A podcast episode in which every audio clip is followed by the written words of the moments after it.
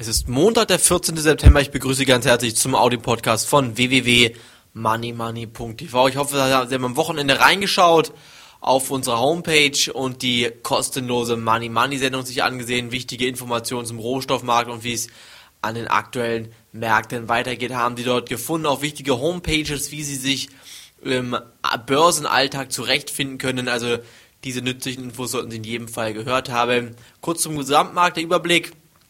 Der DAX heute Vormittag noch etwas stärker unter Druck. Ich denke, das waren vor allen Dingen die, allen Dingen die Vorgaben aus Asien.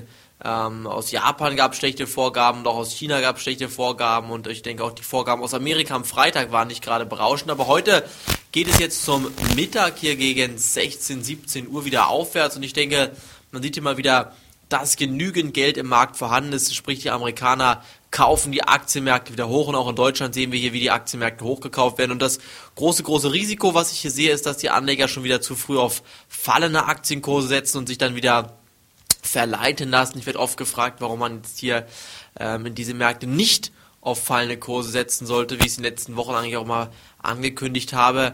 Das ist ganz einfach, weil wenn sie jetzt auf fallende Aktienkurse setzen und die Banken sehen, dass der Großteil der Anleger short ist, also auf fallende Kurse gesetzt hat, dann machen die eins, die verkaufen keine Aktien mehr, sondern kaufen die Aktien selbst hoch und dementsprechend werden dann die Aktienmärkte durch diesen Short Squeeze, der ausgelöst wird, weiter nach oben angeschoben und nach oben ähm, explodieren können die Märkte dann sogar, wenn diese Shortseller sich nach und nach eindecken müssen. Und ich denke, das große Risiko, was wir momentan sehen, ist folgendes.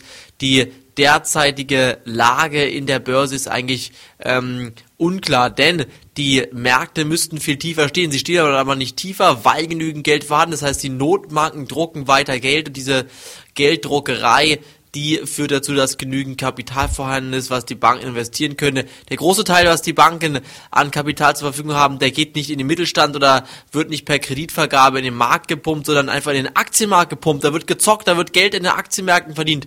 Und das sehen wir momentan hier derzeit an den internationalen Aktienmärkten. Und wenn das aufhört, wenn diese Blase platzt, dann gibt es das böse Erwachen dann wird der DAX meiner Meinung nach kollabieren. Und wir sehen es auch heute schon wieder, ähm, dass die Märkte hochgezogen werden, denn wenn die Amerikaner aufmachen, das heißt um 15.30 Uhr die Börse in Amerika öffnet, dann sieht man gleich wieder am DAX im Realtime-Ticker, wie alles grün blinkt und grün blinkt und überall grün, ähm, die Kurse nach oben schießen und das sagt meiner Meinung nach hier mehr als 1000 Worte, sagt mir nämlich, dass hier genügend Geld von der amerikanischen Notenbank zur Verfügung gestellt wird, um Aktienkurse nach oben zu kaufen und ich denke, da ist auch schon die nächste Blasenbildung im Gang und wenn diese Blase platzt, dann geht es meiner Meinung nach massiv bergab. Achten Sie jetzt auch beim Gold auf einige wichtige Signale. Die Shortbestände beim Gold wurden kräftig auf ähm, poliert, also sind stetig angestiegen in den letzten Tagen bei Kursen über 1000 Dollar. Das heißt, wenn die institutionellen Insider hier ein bisschen mehr Wissen haben und davon ausgehen, dass der Goldpreis nochmal fällt,